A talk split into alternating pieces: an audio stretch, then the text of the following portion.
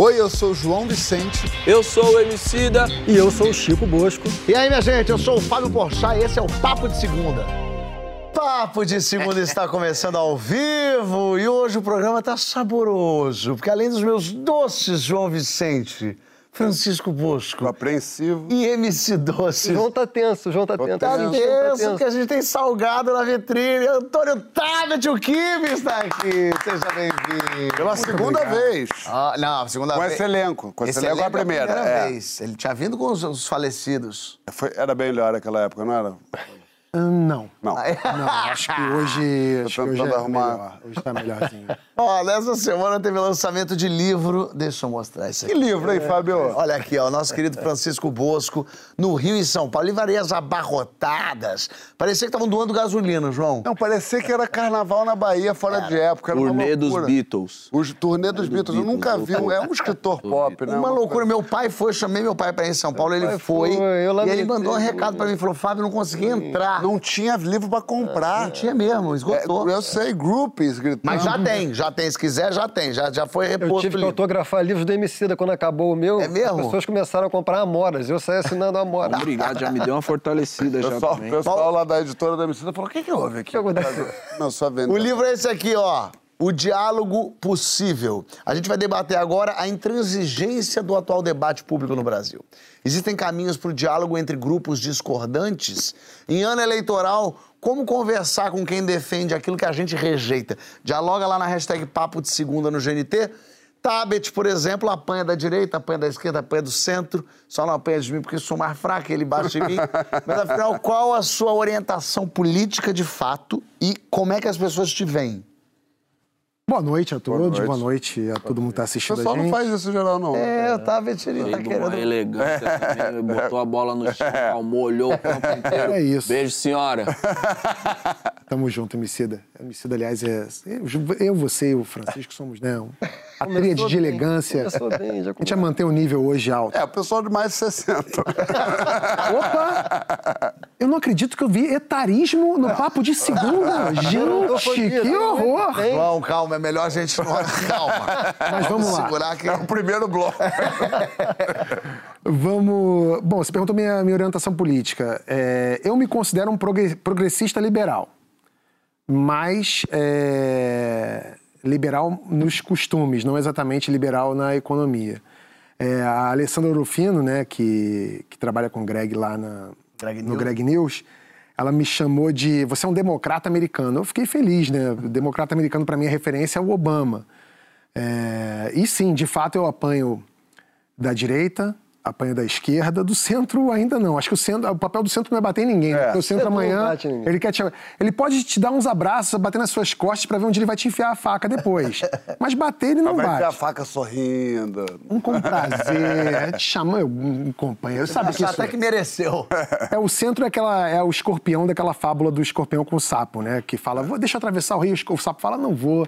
Você vai me dar uma ferroada. O escorpião fala, não, imagina, de jeito nenhum, não vou precisar de você. Chega lá, atravessa no fim do rio, Ferrou. toma. É isso. O centrão é isso.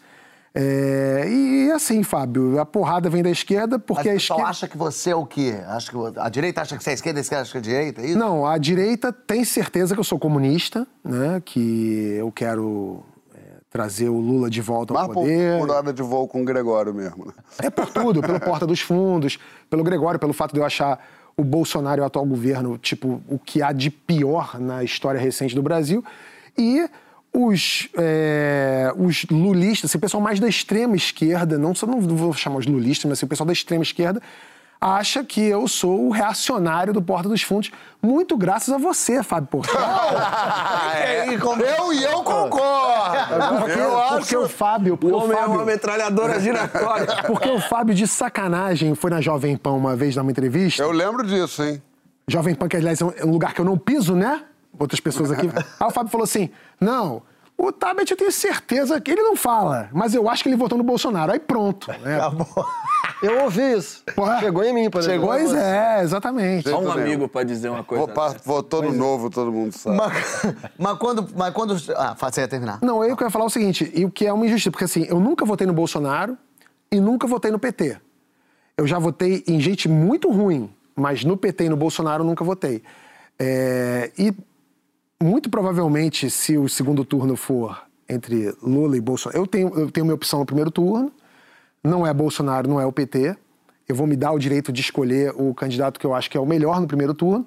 Mas se o segundo turno for entre é, Bolsonaro e Lula, eu não só vou votar no PT pela primeira vez na minha vida, como eu vou digitar 13 e confirma com a língua. Se fosse Bolsonaro e Lúcifer, era 666 e confirma. Então, é, já votei no PSOL, já votei no PMDB do Rio, já votei.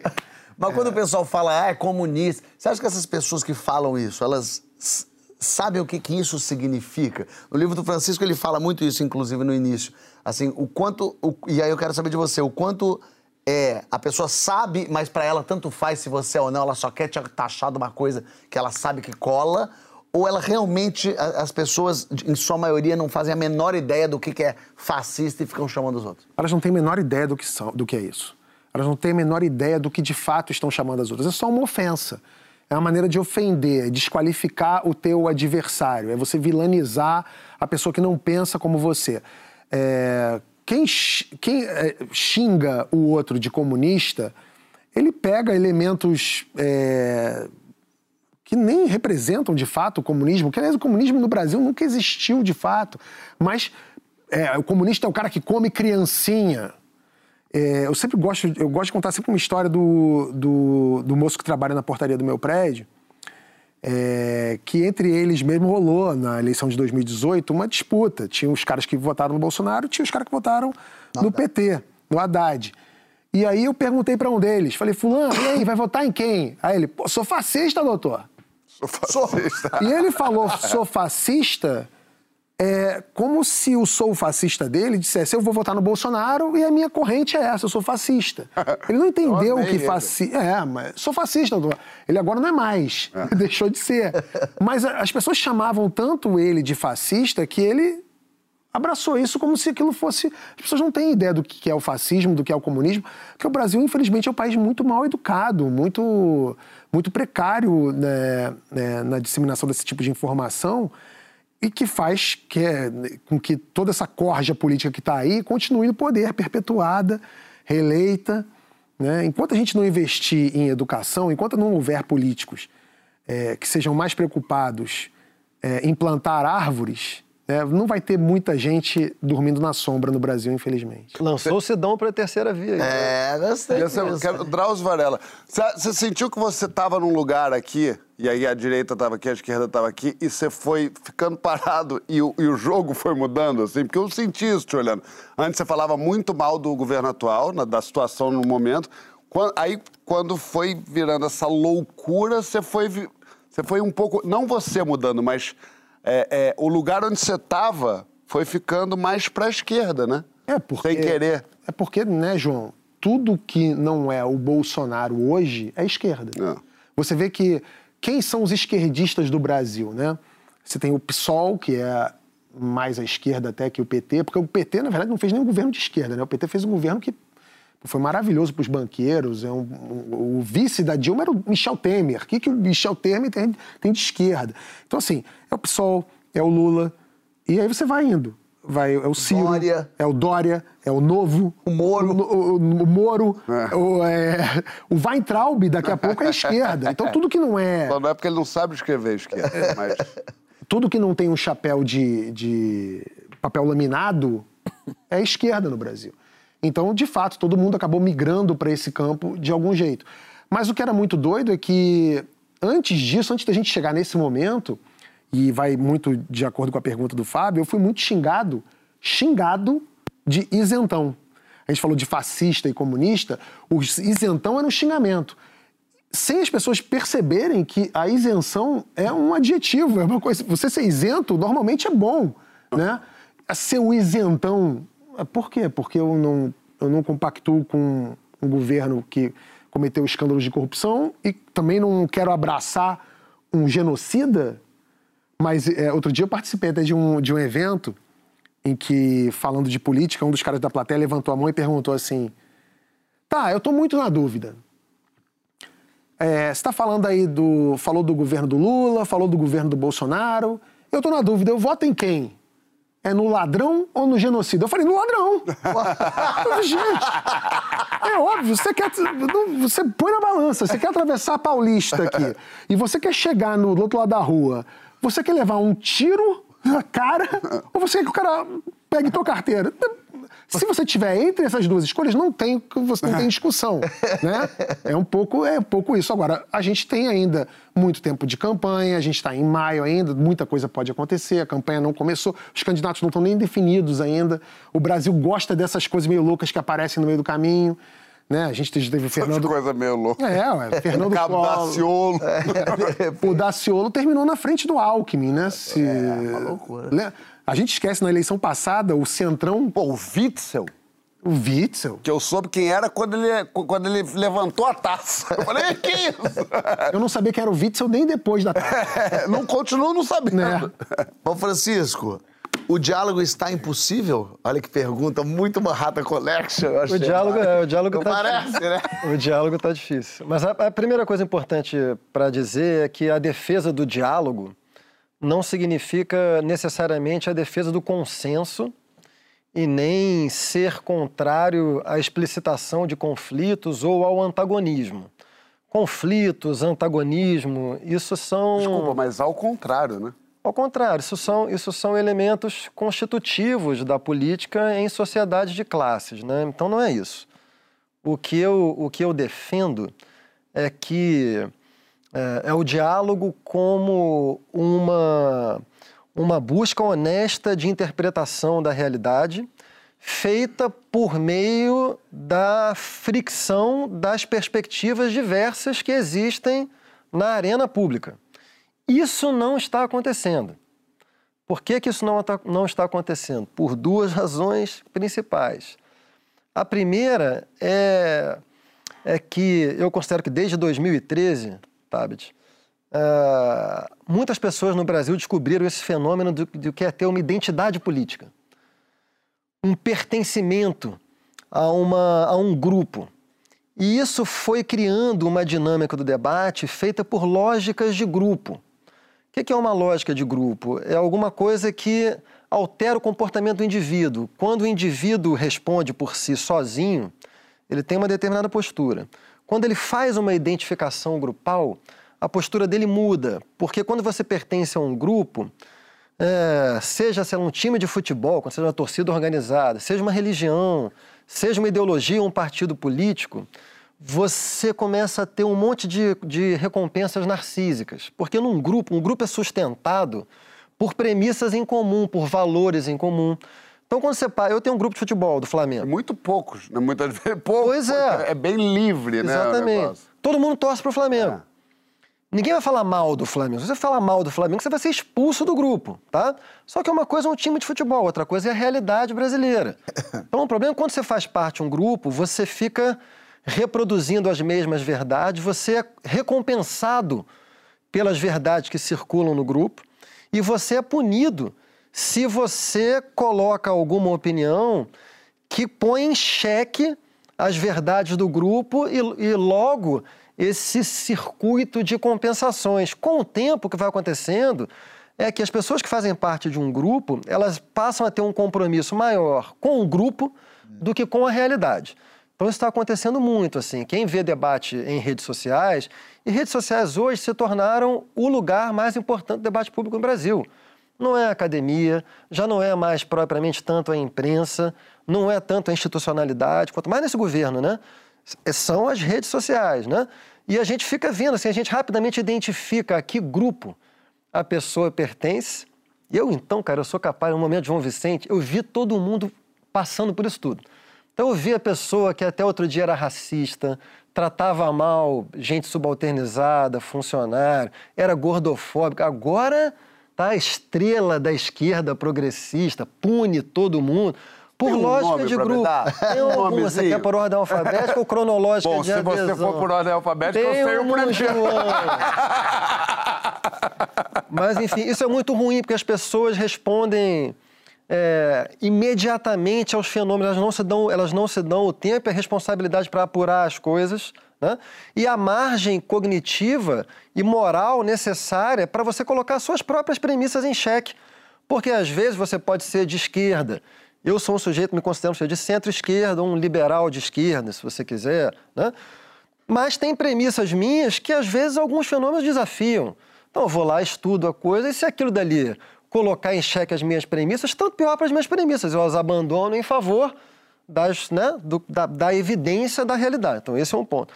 O outro ponto é que, como o Tabe estava falando, assim, é, existe um glossário político fundamental, que são essas palavras: neoliberal, liberal, socialista, fascista, comunista, esquerda, direita, identitário, por aí vai, conservador, reacionário, né?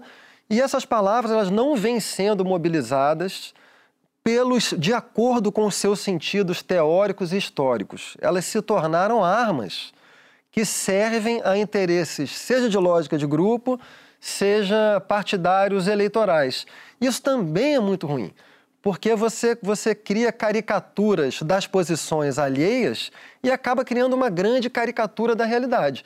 Isso inviabiliza o diálogo, porque a premissa que eu defendo é que o diálogo tem que ter como horizonte uma interpretação coletiva correta da realidade. Sem isso, você não consegue identificar quais são os problemas e resolvê-los. Né? Então, essa aqui é a defesa do livro. Né? Como é que se interpreta corretamente a realidade e o que está tornando impossível essa interpretação? A sensação que me dá é que, lendo o livro, é que vamos, vamos botar na mesa o que, que é real, o que não é, é, é imaginação, o que, é, o que a gente quer o que, que aconteceu, o que está acontecendo. É isso. Agora, em cima disso, tem a sua opinião. Aí talvez você possa chegar à conclusão. É muito louco isso, porque a gente perdeu o, a primeira coisa sobre conversar, que são as coisas que a gente estabeleceu como verdades, né? Porque se eu falar assim, é, isso está no chão, e eu falar não existe chão, aí fica muito difícil. Não tem como discutir, porque você não tem onde se basear, você não tem apoio para você seguir. Isso que o, que, o, que o. Como é que é o seu nome? Francisco. Que o Francisco, que o Francisco fala que não é sobre concordar. É, e a, e Essa piada só... dele é muito nojenta, ele faz isso há anos. Eu, eu, como é que é seu nome? A primeira vez que ele fez isso comigo foi há 20 anos atrás. Desde então eu tenho vontade de matar ele.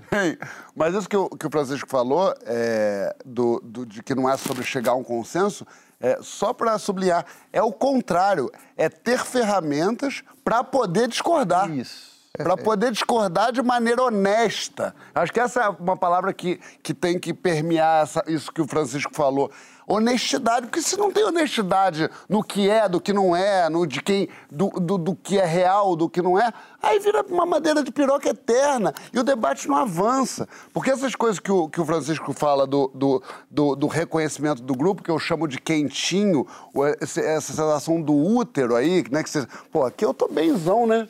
Que só tô eu e meus amigos. Que me acham legal. Que me acham, tem esse, esse acordo. Que cada, é, que, cada, que cada vez é mais genérico, né? Vamos idolatrar esse cara, e negócio aqui é a família. E, e, e, e, muito, muito radical também o outro lado, que, que, que diz que vamos idolatrar um outro cara e, e o, o, debate fica cada vez menos profundo, né? Porque se o Francisco fala qualquer coisa que a premissa agrida onde, o, o que a gente estabeleceu lá atrás, a gente não pode conta, falar sobre. Porque você vai ser cancelado, porque. Eu... E calma, vamos conversar.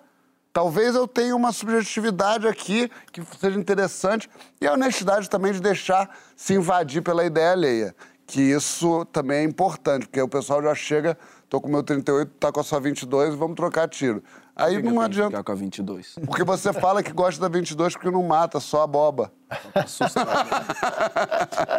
você ia falar alguma coisa? Não, eu ia falar que isso que o Francisco falou é muito interessante porque é, ele fala que a gente se divide em grupos né, nas redes sociais e na nossa vida também, né? Deu o exemplo das torcidas organizadas, que é perfeito o exemplo, é, que vai nos segregando, é, a gente vai, vai ficando segmentado, a gente vai se isolando nas nossas bolhas, essas recompensas elas chegam na, na forma do like, né?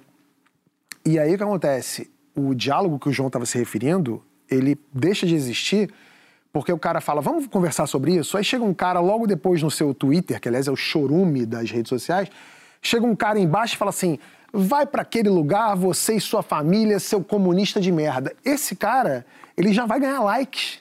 Porque as pessoas gostam disso também. Tem uma maldadezinha. E aí. Não, ele não tá querendo te, te- te- te dizer ou debater uma ideia. Ele só quer o like, na verdade. Não, ele só então- tá te usando pra. Exatamente, mas é, é dessas. é- é- foi o que o Francisco falou das recompensas, né? O like pra ele é recompensa. É. O bicho croques. E esse cara, esse mesmo cara que vai chegar no teu perfil, no perfil do Emicida, do Fábio, do Francisco, de todo mundo, e te xinga, te, te espizinha, esse cara, você vai encontrar com ele no aeroporto, ele vai querer tirar uma selfie com você. Ele não é aquela pessoa. Tá sozinho, né? Ele tá sozinho, não tá no Tem que grupo. ser responsável. No offline dá pra você acertar um soco no mano. Desse Boleta. parça? O Wilson Gomes escreveu: Sou de esquerda, mas posso não ser da sua esquerda. Você já foi acusado de não completar essa checklist ideológica de algum- alguém? É mesmo? É, mano, porque primeiro, eu tenho uma aversão natural a todo lugar onde eu não posso fazer uma pergunta. Que ótimo. Saca? Tipo, nós tem que aderir e assinar um contrato onde, meu, é um consenso aqui onde ninguém pode perguntar, pô, mas eu achei tal coisa. Saca?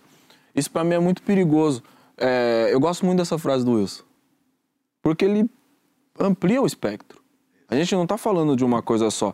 E acho que é, vou até além.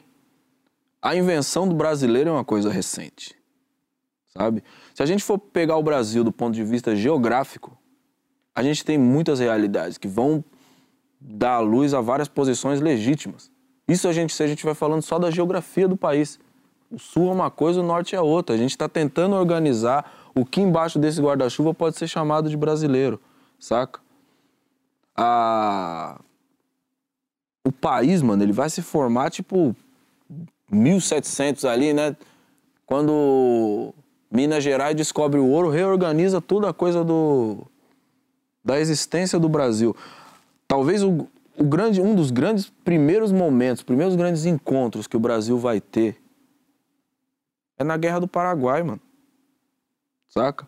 Aonde vai vir o mano que é gaúcho, o cara que é do Mato Grosso, o cara que é baiano, o cara que é do Maranhão.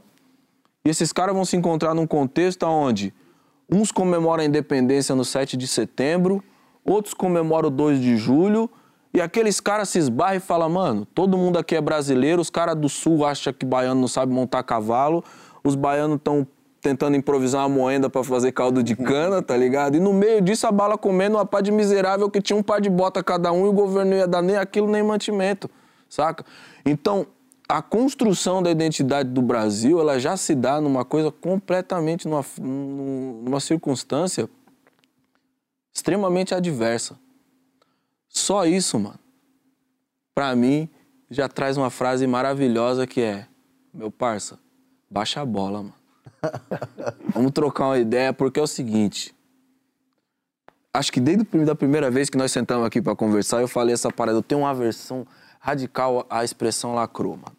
Porque, é porque ela pressupõe que você encerrou a discussão com um argumento matador. É isso. E o Brasil não é um lugar onde as discussões podem ser encerradas. O Brasil é um lugar onde as discussões precisam ser iniciadas e conduzidas até que a gente alcance uma conclusão. Não dá pra meter o drop the mic ainda. Isso, Sacou? quem falou foi o, maior vencedor da, da rinha dos MCs. Quem sabe um dia poderemos lacrar. Ainda é muito cedo pra isso, mano. Saca? As pessoas se comportam como se a problemática da realidade brasileira fosse um sprint. A problemática da realidade brasileira, tio, ela é uma maratona, uma maratona longa. Entendeu? Então eu pego minha cadeirinha, sento. Lembra de uma charge da Laerte, que era o departamento do Calma Gente? Era um cara que atendia o telefone, departamento do Calma Gente. Aí ele olha pra cima, tipo, ouvindo pra caralho, ele. Calma, gente. Essa pessoa sou eu na discussão, sacou? Principalmente porque se você estiver bem intencionado, você vai ter que ouvir mais do que as pessoas que concordam com você. Eu, Eu, acho tra- que esse. eu trabalho esse é o- nessa repartição aí também. É, meu mano, eu acho que esse é o gente, ponto. Calma, gente. Você calma, gente, aonde? Só com você. Deixa eu calma a gente também. Tô na sua orelha, João. É isso, agora todo mundo é calma. Ó, Mas calma, gente, a gente volta. No próximo bloco a gente vai debater beleza masculina. Ou melhor, a falta dela. Você sabia que só 3% dos homens se consideram feios? Conta lá na hashtag Papo de Segundo GNT se você concorda com essa estatística, seu lindão.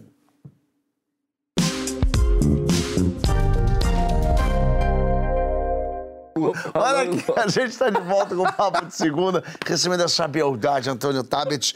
É, olha, gerando debates acalorados na internet. Obviamente que a gente citou nomes, falamos de Lula e Bolsonaro, as pessoas tão normal, loucas. normal. As pessoas aqui nervosas e falando. Paixão antiga sempre mexe com a gente. Calma, gente. Agora aqui, ó, mas o pessoal já falando desse próximo bloco, a Françoise, Françoise Maia, o problema do ego masculino é acreditar na mãe.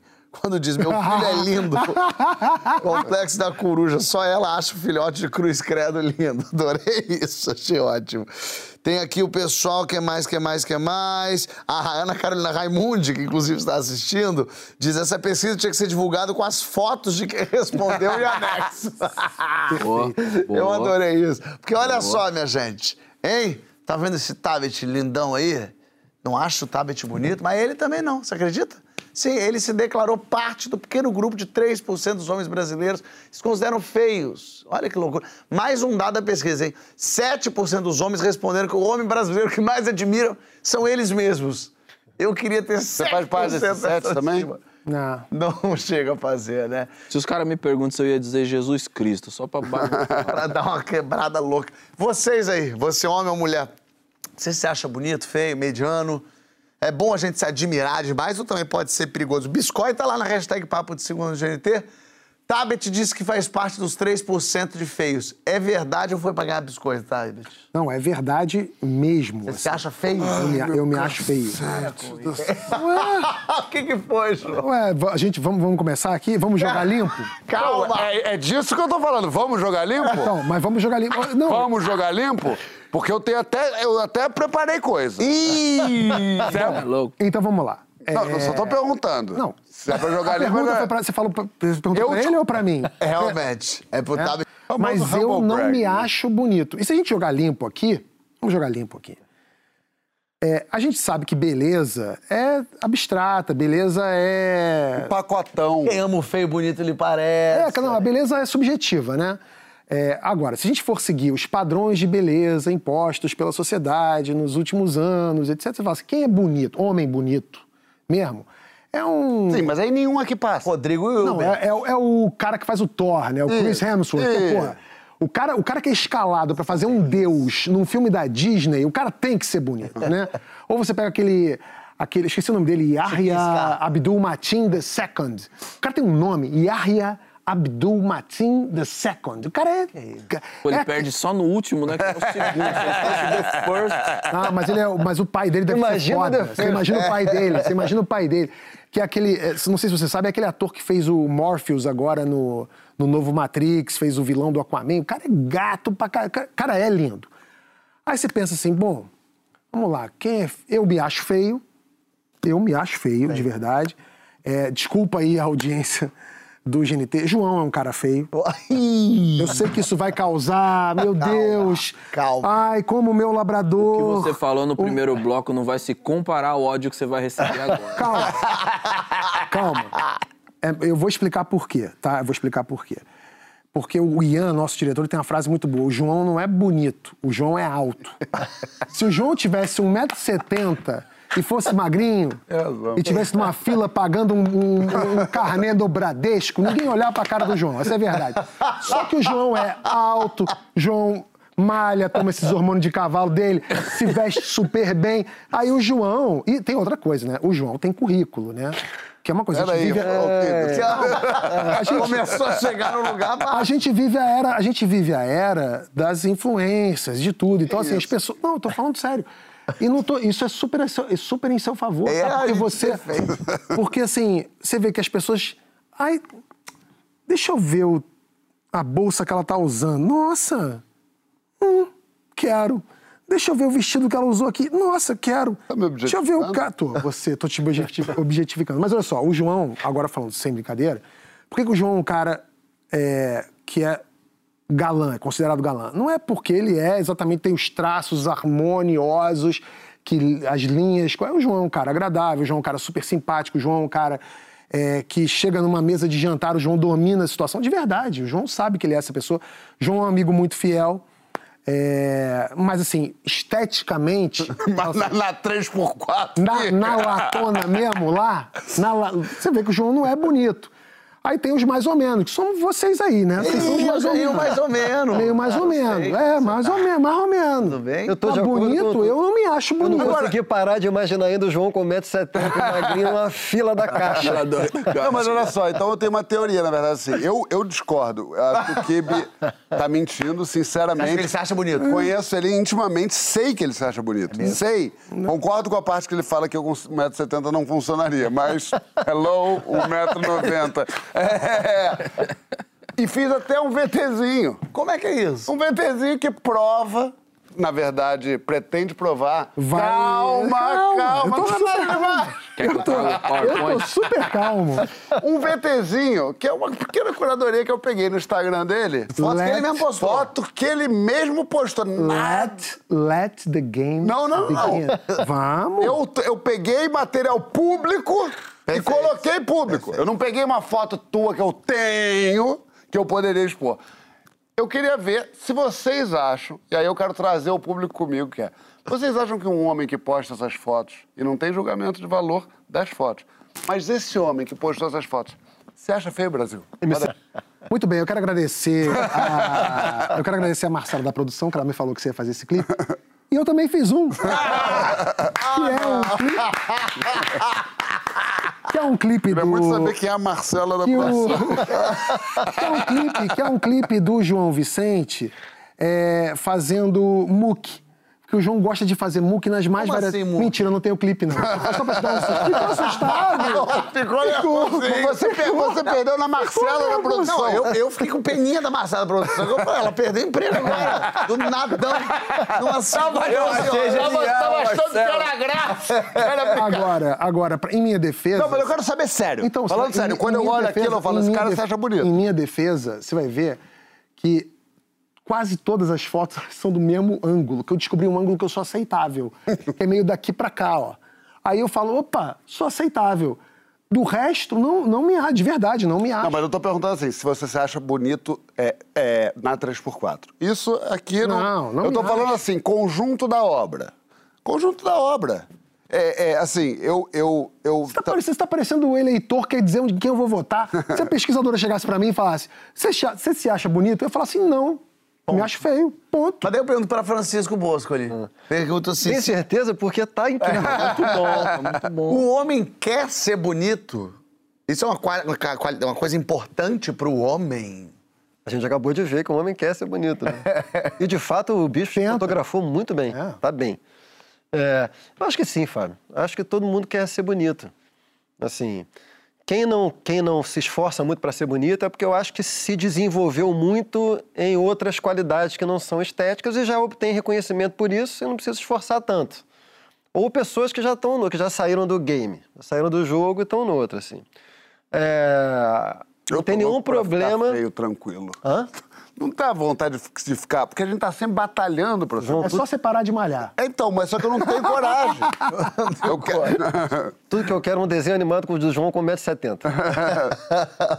o, que eu, o que eu acho, Fábio, que não é bom é, é que tentar ser bonito seja o maior objetivo da vida de alguém.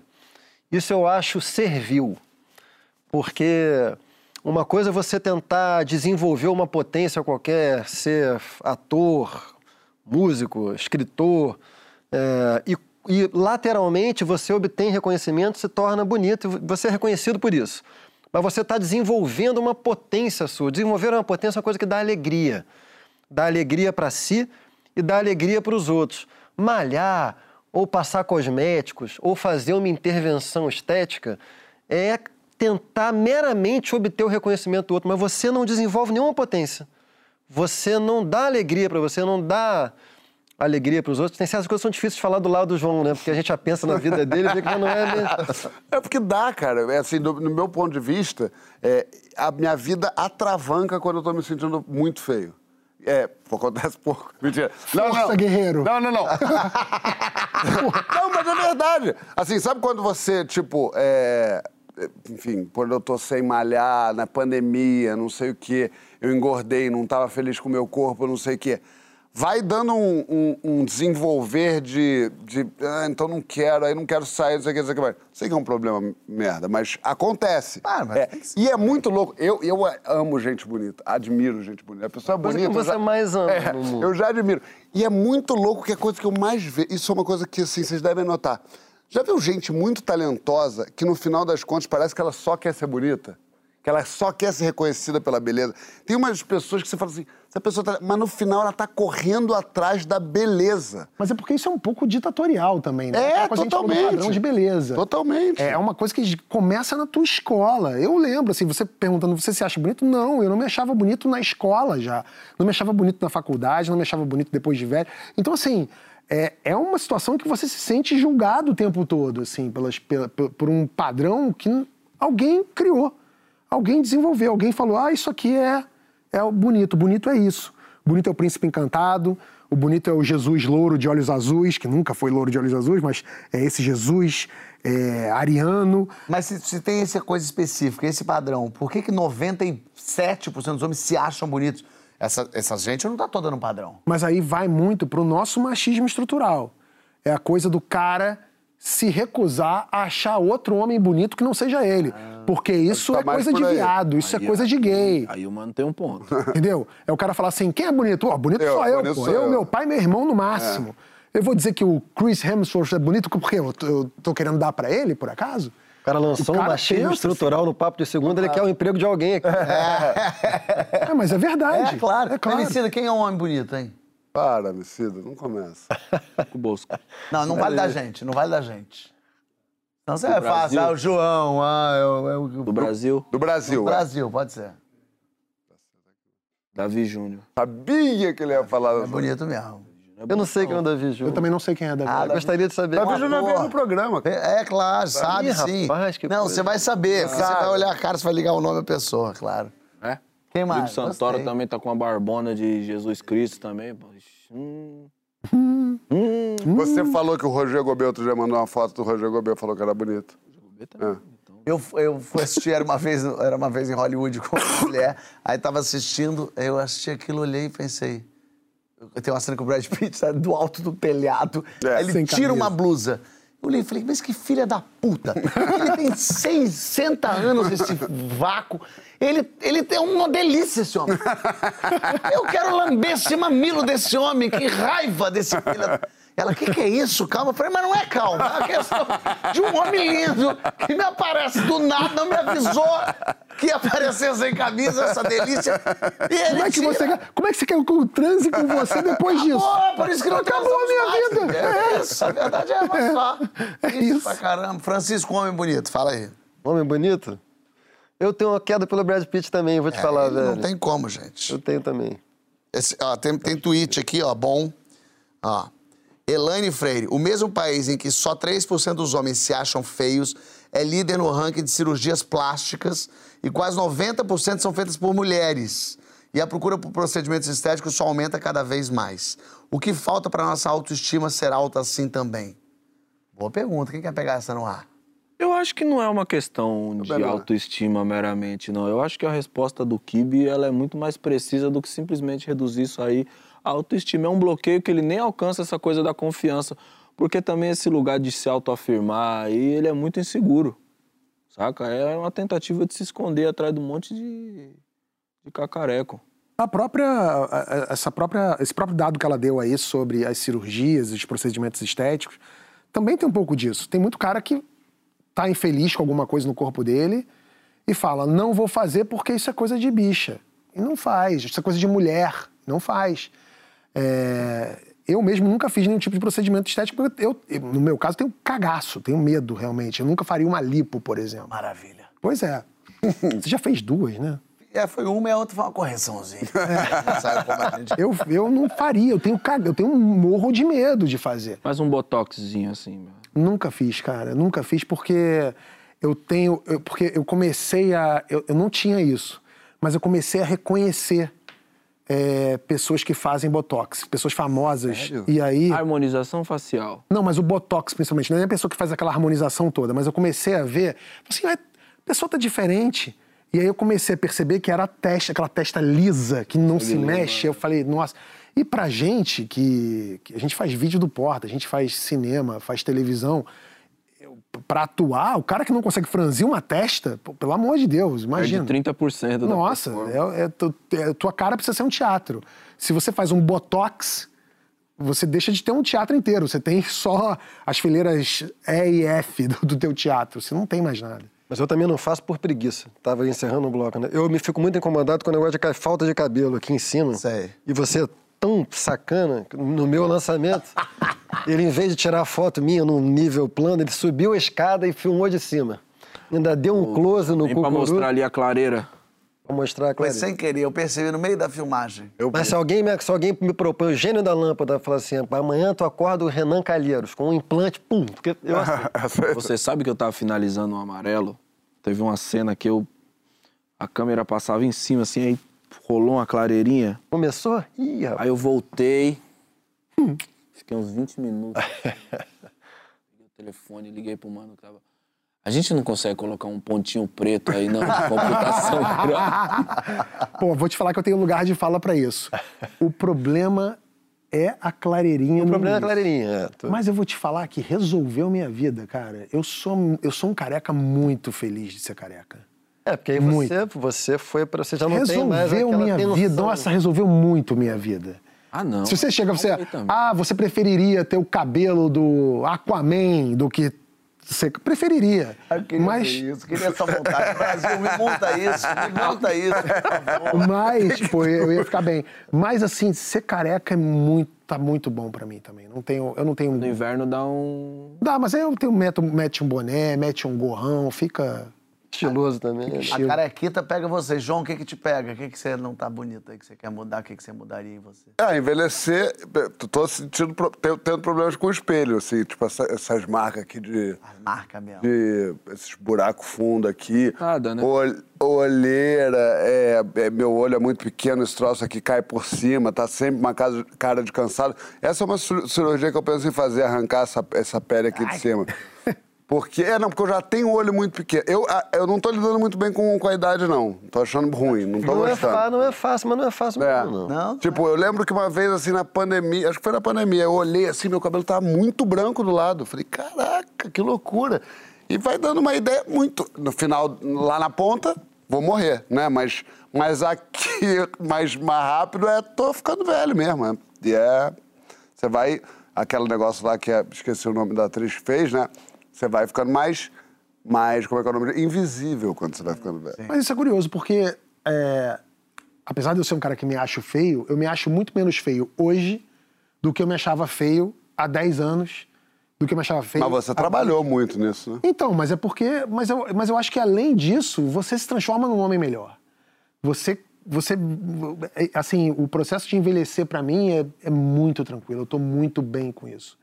É, eu não tenho problemas em. Eu sei que isso vai me causar limitações, vai me causar um outro tipo de problema, mas eu me considero hoje um homem muito melhor do que eu era há 10 anos, do que eu era há 20 anos. Eu acho que com a idade, talvez, assim, o, o que você construiu como personalidade, o que, você, o que você foi capaz de fazer consigo na vida se estampa mais no seu rosto Ah, com a idade. assim.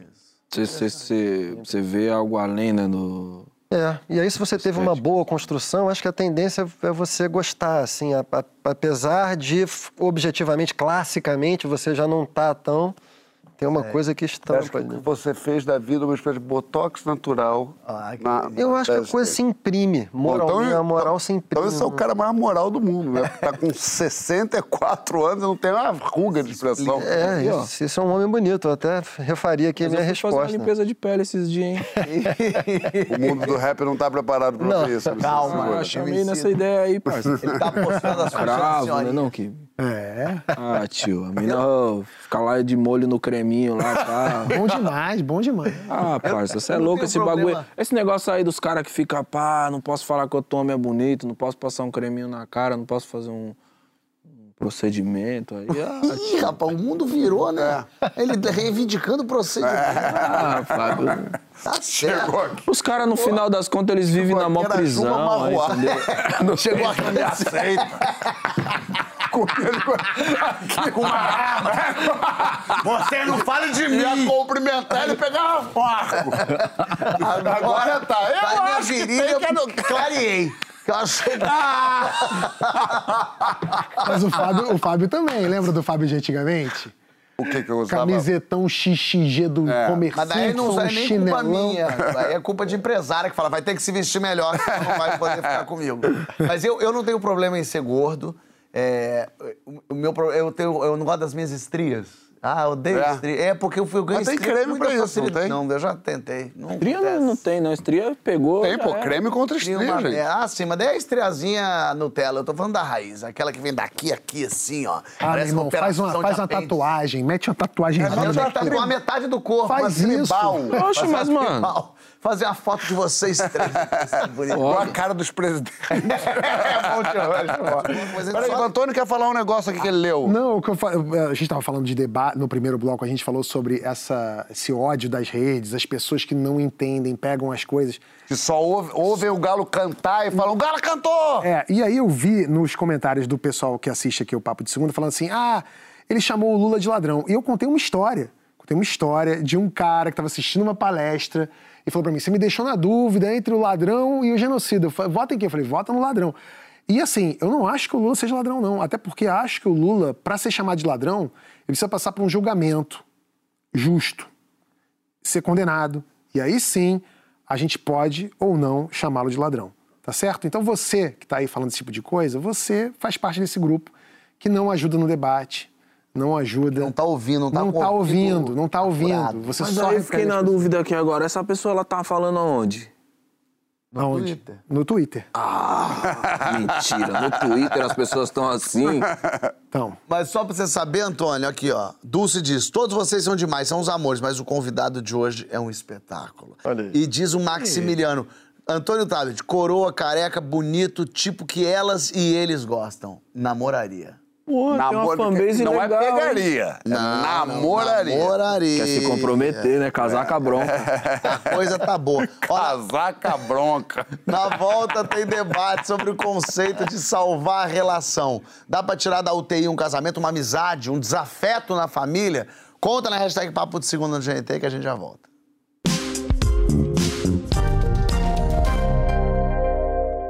Ó, nosso debate agora é sobre salvar as relações. Você já tentou salvar um casamento, uma amizade, a relação com os pais? Você é do tipo que luta até o último suspiro ou desiste logo? Conta o que que você já viu funcionar aí na hashtag Papo de Segunda no GNT.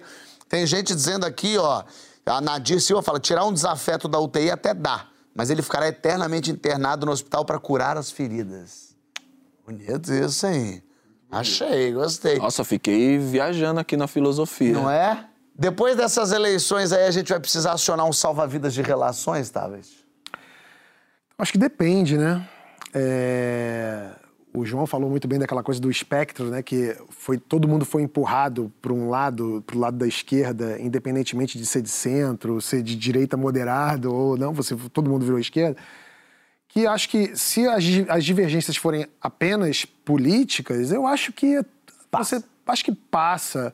Depois que passar as eleições, que a gente tiver, se a gente tiver aquele 2023 que você planeja que seja melhor, maravilhoso, mais arejado, eu acho que as pessoas tendem a conviver, até porque é, tem muita gente hoje que está apoiando o Bolsonaro que nas na, duas, três eleições votou como você. É, tem muita gente boa que votou no Bolsonaro e que está arrependida hoje, que simplesmente as pessoas hoje. te- Tem gente que fala assim: ah, não, não quero nunca mais olhar para a cara dessa pessoa. Eu acho que não. Acho que.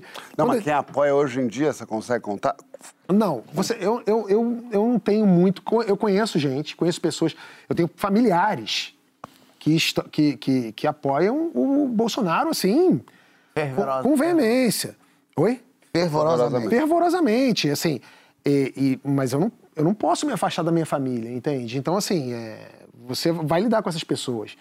É, amigos, gente, pô, eu estudei num, num, num- colégio, meu grupo da escola, eu saí do grupo da escola, porque o grupo da minha escola era 80% Bolsonaro, uma loucura. Eu saí do grupo.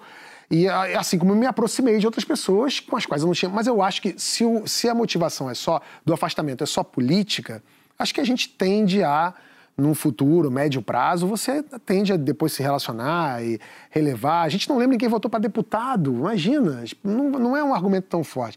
Agora, se são outras causas, outras questões, se, é, se são motivações pessoais, se é uma grande tristeza, uma grande traição, algo que aconteceu que faz com que você repila alguém, que você não queira mais ter contato, aí não, aí depende de cada um. Eu, especialmente, sou, eu sou uma pessoa muito rancorosa. Eu é. sou, sou rancoroso. É, e, e é difícil, mas eu também não sou, não é impossível para mim. Se a pessoa chega e me baba, me fala assim, porra, desculpa, de verdade, e sei lá o quê, eu sinto verdade na pessoa, eu não vejo problema em reatar com a pessoa de maneira nenhuma. Agora, se a pessoa fica na dela, putz, não conte comigo pra eu ir lá e falar. Quando eu já tive uma briga séria com o Kibe uma vez, lembra? Que eu viajei, gritei. Vendo? Já não sei o quê. esqueci. É. Teve uma briga seríssima com o Kibe uma vez, lá no começo do Porta. Você lembra, né? no escritório, no, no, no finado Kibe Louco.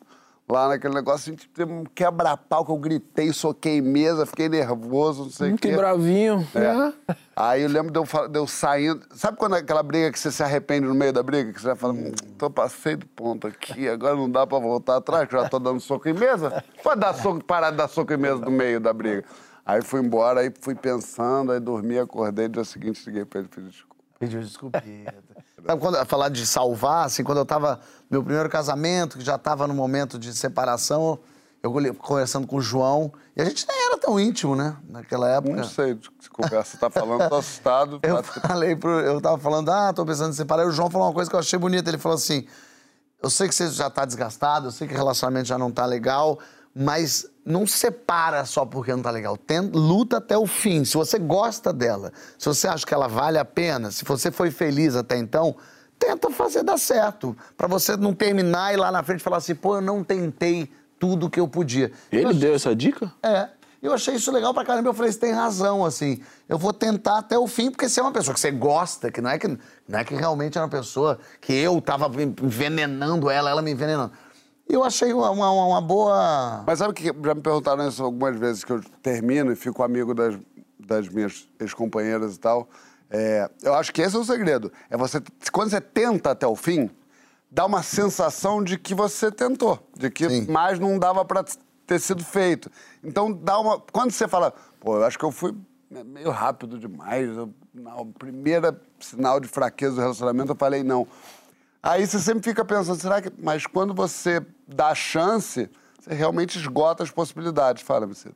Mas não nesse. Não tô olhando você falar com uma, Mas o Francisco uma não eloquência, né? Um negócio assim de que, né? Quem vê pensa que você É o um famoso casa de relacionamento, ferreiro, né? espeto de pau, né? Mas você acha. você tava fazendo show de rap, transando pra caramba, antes de ser solteiro, eu tava casado. Eu lembro, eu via nos noticiários. Eu via nos é. Ô, Francisco, às vezes salvar um casamento não necessariamente significa continuar num casamento, né? É. Eu vou. Caralho, caralho, essa respirada falou um milhão de coisas. Caraca, uma respirada pra dentro curta. Eu pensei que a frase poderia ser reformulada e ao mesmo tempo eu pensei que se eu reformulasse a sua frase, você ia ficar um pouco chateado. Eu vou Não, não, ao contrário, por favor. Vou chegar ao, ao- ao apogeu do autoritarismo filosófico. Eu vou refazer a sua pergunta porque eu quero responder o que eu quero responder. Então, muitas vezes, não um casamento, mas muitas vezes a melhor maneira de salvar uma relação é descontinuar a relação, né? Porque quando uma relação está muito danificada, significa que ela está produzindo mais maus afetos do que bons afetos. Quando você se separa, a fonte dos maus afetos deixa de existir.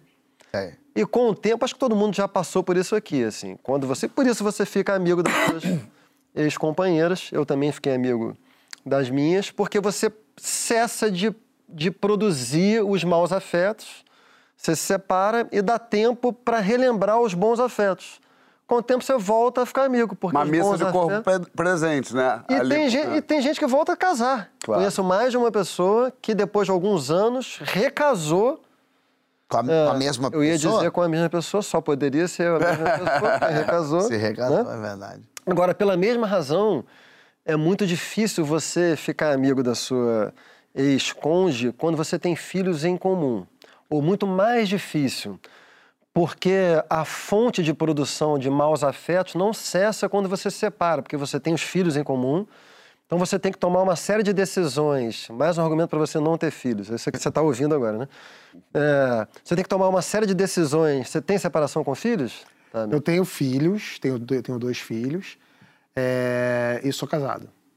Ah, com a mãe dos seus filhos. Sim. Continue assim. Porque é mais difícil, porque você, você, no meio dos maus afetos da separação, você continua tendo que conviver, você não tem aquele tempo necessário para você se separar, acabar com a fonte dos maus afetos e, e fazer os bons afetos surgirem de novo. Então é um desafio muito especial, assim.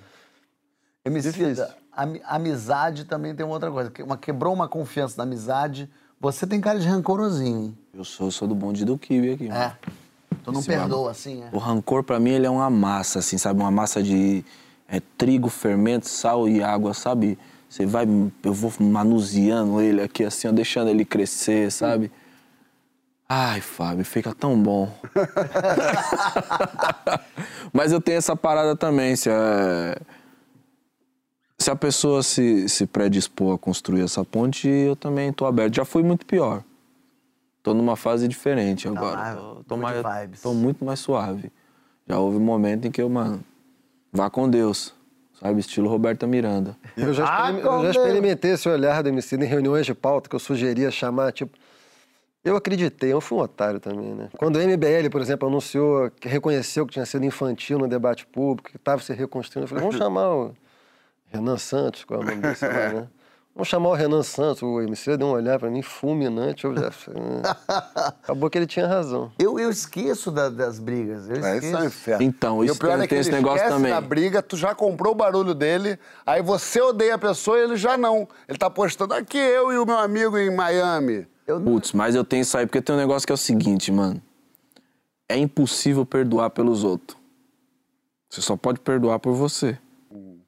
Então, se você arrumou uma treta e eu comprei sua treta, eu não vou conseguir perdoar. É. Então eu sou igual que tá. você, eu fico pra sempre aqui, Tá mano. sempre com raiva. Sacou? Já fico mandando no Instagram, é, posts ridículos do Instagram da pessoa, ele fica, é, deixa ele, ele é bonzinho. Ele faz isso Ah, mesmo. Ele faz isso, ele faz isso em tretas que eu não tô envolvido e que eu não conheço a outra parte. Mas. Não faz o não- menor sentido. Eu não me. Eu não, mas eu, eu, eu- eu nem exatamente tenho tretas, assim. Mas às vezes tenho sem saber. E isso é uma coisa que me incomoda. Quando eu sei que tem agora. Aí, ó. O Francisco não gosta de você. Acabou a minha vida. Eu tenho que falar, bom, como é que eu vou fazer agora então o Francisco voltar a gostar de mim? Como é que isso acontece? Sabe quando aconteceu um dia? Com o Gugu Liberato. Não fala isso. Olha que loucura. Eu queria entrevistar ele no meu talk show. E aí, eu, na estreia do talk show, eu falei, pô, ia ser ótimo ter o Gugu pra entrevistar o Gugu. Aí o pessoal lá, não, é, vamos ver, vamos outra pessoa. Eu falei, que esquisito, né? Por que eles não se animaram de eu entrevistar o Gugu? Mas será que não vai chamar o Gugu? É, vamos, claro que vamos, vamos lá ver e tal. E passou. Daqui a pouco o programa 50. Eu falei, pô, vamos chamar o Gugu pra comemorar. O pessoal falou, ah, lógico. Aí no programa 100, vamos chamar o Gugu. Eu falei, gente, o que eu dizendo? Eu não consigo conseguir falar com o Gugu. Eu queria falar com o Gugu. O Gugu é um cara legal, o Gugu é um cara que tem história. Fábio, tá, estamos com uma questão. Aí eu falei, mas qual a questão?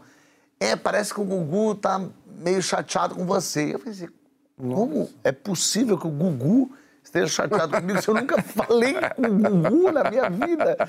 Eu não lembro, como assim? É, não. Eu falei, bom, então eu consigo falar com ele. E aí acontece que o Gugu era intocável. Porque você não chega para falar. Porque ele tem mil assessores e tem a emissora por trás. E eu não consegui. Eu falei, mas você não consegue o contato do Gugu? De Gugu? Ué, pra eu dar, passar um fio pra Bater um Gugu. fio pra Gugu. Não, ah, dif- não, deixa, você tem que ir lá no estúdio dele, em Alphaville, pra falar com ele. Eu falei, então tá bom, eu vou. A pessoa, né, mas não é agora. Eu falei, mas o que, que será que eu fiz pro Gugu? Eu não consigo acesso a Gugu. E aí eu pensei, já arrasado, minha vida já péssima, eu tentando falar com o Gugu e não consigo, como é que eu falo com o Gugu? E aí um dia eu fui fazer um show, sei lá, em Joinville, e aí um cara que tava produzindo falou assim, cara, eu sou primo do Gugu. Aí eu falei, menino, o Gugu não gosta de mim. Ele falou, como é que não gosta? Ele te adora. Eu falei, não gosta de mim. Porque ele não consigo falar com ele, ele não gosta de mim. E aí o cara, não, mas vou. Quer o contato dele? Eu falei, é tudo que eu mais quero na minha vida. Eu vivi pra ter o contato do Gugu. E aí ele me passou o contato do Gugu, falou, não fala que fui eu, falei, não tem importância, pode deixar.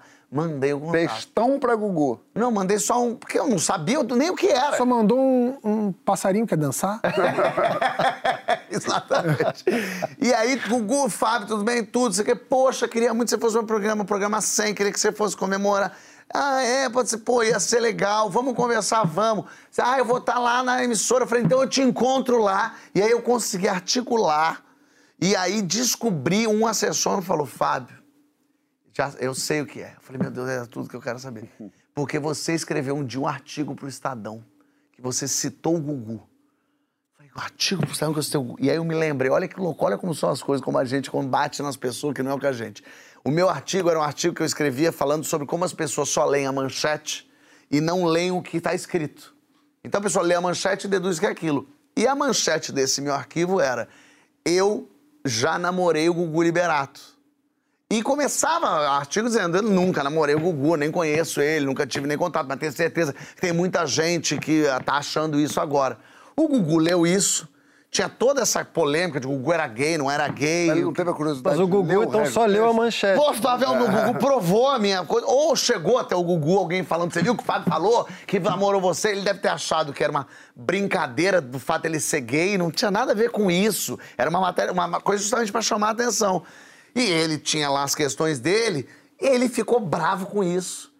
E aí eu falei, mas é um nó que eu nem quis dar esse nó. E aí eu consegui desdar. Ele foi no meu programa, ele foi gentilíssimo, o programa foi um máximo. E aí no meio do programa ele tava falando da Barbara Walters. Aí ele falou, tem um livro dela, você conhece? Eu falei, não, não conheço. Ele, ah, vou te dar o livro. Ah, claro, obrigado. Três dias depois chega na minha casa o livro da Barbara Walters, dele, de sebo, autografado pelo Gugu. Fábio, você vai aprender muito com ela, bacana. Comecei no programa do menino. Quando vi, eu come- namorei o Gugu. Mas a gente realmente fez as pazes. Isso foi. Eu, eu, eu tenho histórias com vários, é que eu não posso falar agora, do Gugu eu até conto agora, mas é, tem outras histórias com outros apresentadores que eu fui indo atrás, que eu fui chateando pessoas que eu nem sabia que eu estava chateando. Isso o me Luciano releva. Mas o Fausto Silva eu tive que.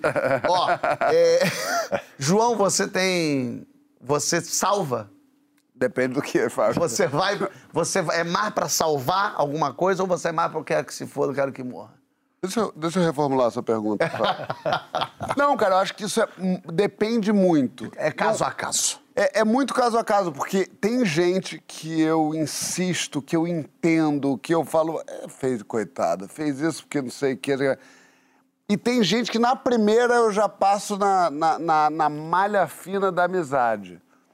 Eu acho que tem ali uma, uma- um cálculo muito rápido, qual o atravessar a rua, que você calcula que o carro está vindo, que você consegue. Mas eu sou. Eu, eu, eu não tenho como, como te, te precisar essa, essa matemática, porque realmente é randômico. Claro, eu sou um cara que me considero muito bem rodeado, então tem uma. Eu sou bom nisso, eu sou bom na curadoria, assim, eu sou bom em, em, em trazer reforços, é, liberar aquele reserva que está fazendo muito banco há muito tempo. É, eu sou bom nisso. Olha aqui. É hora do nosso plantão de notícias quentes de hoje, do fim de semana. O que tem pra hoje? Roda a vinheta. A notícia é a seguinte: mulher recebe planilha do Excel cobrando gastos do primeiro encontro e viraliza nas redes. Isso é uma maravilha. Olha aí, ó. Ela contou. Eita. Mulher hétero não tem um dia de paz. A jornalista Silvia Vasconcelos conheceu um cara no aplicativo. Ele sugeriu de alugar um Airbnb para passar o final de semana e, dois dias depois do date, ele mandou um arquivo do Excel com a divisão de gastos. Divisão de gastos extras, 45. Ele mandou? Ele mandou para ela. 45 e 55. Tá justo, Kibe? Olha, não sei, mas é, eu, se fosse ela, eu pagaria. Com certeza. Pagaria. Pra, do- pra não, pra não ver esse cara nunca mais. Paga, pagaria pra, Pra se livrar. pra se livrar, é. Tem essa cobrançazinha, João. Não se faz negócio desse. 45 e 55. A gente só tem nossa dignidade na vida, amigo. A gente não faz isso com ninguém na vida. Isso eu acho que, eu acho, minha teoria é que ele não deve ter feito. é, algo, não, ele deve ter feito algo muito mal naquela noite e está tentando chamar a atenção desta mulher de outra forma. Então ele está querendo o quê? Porque briga é contato. Então ele que- criar uma situação ali de vamos falar, Pix, numa dessa volta. Porque Porra! Que, que escolha que ele teve. Então, vamos dar uma. Você não sabe Mas na é matéria ela fala que foi bom. Foi bom? Ela disse que foi bom, que foi Pô, mas então case com esse homem, porque ele vai te fazer ficar rica. Porque vocês dois trabalhando, esse homem gerenciando as finanças da casa, vocês vão ficar milionários. Mas olha quem, quem tem cara de que. Eu não corto meu pescoço, mas eu vi quem é. Que cobraria esses 45 segundos. Eu? Você tem pinta. Como? Leandro? Tem pinta. Jamais. Você come e cobra. Eu sou desapegado, parça. Leandro não tem nem carteira, é igual o Caetano Veloso. Fala, paga aqui, você sai pro tio, aqui, vai, vai nisso, vai eu e Francisco gastando açaí. Tu não cobrava, não? Não, não, não. Você é louco, tio. Cobrar 45 conto da mina. Eu sou o quê? Sou prostituto? Tu... tá tirando, mano. Manta 45 dele. dias seguidos. Nessa hora sai tudo, velho. Ah, tio, dá licença, mano. Meia-noite vim com as ideias dessa, mano. Essa mina. Eu metia um, um áudio de 45 minutos pra esse arrombado xingando ele, tá ligado? Ah. Minha gente, vamos embora? Não diga isso. Ah, vamos, Vamos MC embora. tá bocejando desde o programa 1. Ele tá. Dá minha coberta aqui, Mari. ele tá quietinho, que ele tá ele veio de Belém. De madrugada, veio dormir um voozinho assim, ó. Como é que veio? Bota aí pra ver como é que veio. Olha aí, ó. Veio quietinhozinho com a cabecinha torta. Pousou no galeão que Tem um cara, tem um cara correndo atrás de mim no aeroporto de Guarulhos. MC, MC, ele veio avisando todo mundo que eu tava lá. Tá ligado? Aí ele veio correndo, correndo, correndo. Eu cheguei e falei pra ele assim, ô, mano, não faz isso não, mano. Ele tá, tá- ele tá parecendo um labrador, mano. Tá ligado? Aí eu segurei nos dois braços dele, assim, eu tava com muito sono. Eu, só- eu só segurei, olhei no fundo do olho dele e falei assim, ó. Não faz isso não, filho. Faz isso não, senão o pai tem que ficar tirando foto aqui até 11 horas da manhã. Pavet, seja bem-vindo a, a essa formação que é a formação. Essa Isso, é a. fica aí ó, porque pra mim chega. Olha, foi um prazer é, inenarrável conhecer essas duas figuras aqui, o Francisco e o Emicida. Vocês eu já conheço, vocês são é, meus amigos, meus sócios. Foi ótimo, é, bem melhor do que eu imaginava. Só um clipezinho de foto. Só um bobo. clipezinho, mas, mas vai ter volta. Vai dar volta. Quando puder, Vou volta. falar que eu fiquei empolgado. Na hora que você falou que tinha um, me deu um negócio. Mas não precisou, porque eu falei que tinha. Entrou o VT do João dando cachorro adotado e ele pega um filhote de sei lá o que assim, ó. O cachorro tá morrendo. Tá, os, os, os globos ocula- oculares do cachorro estão pulando, mas ele tá mostrando Mas o bíceps bíceps não. dele lá. Tá... Joãozito, Ah. pra você. Ó, eu quero dizer que também adorei, mentira. Francisco. Francisco, E quero dizer que tá à venda o, quê? livro Vendo? de Francisco Qual- Bosco. mas que Tá qual livro? O Diálogo Possível. Essa altura tá na segunda edição já. É, isso, nem- aí tá, isso aqui tá vendendo que nem água. E a, a água também porque hidrata o debate público. Que bonito isso. Obrigado, Papoluchos. Beijo, até semana que vem. A gente vai ter Drauzio Varela. Ai, ai, ai. O presidente que eu quero! Este sim.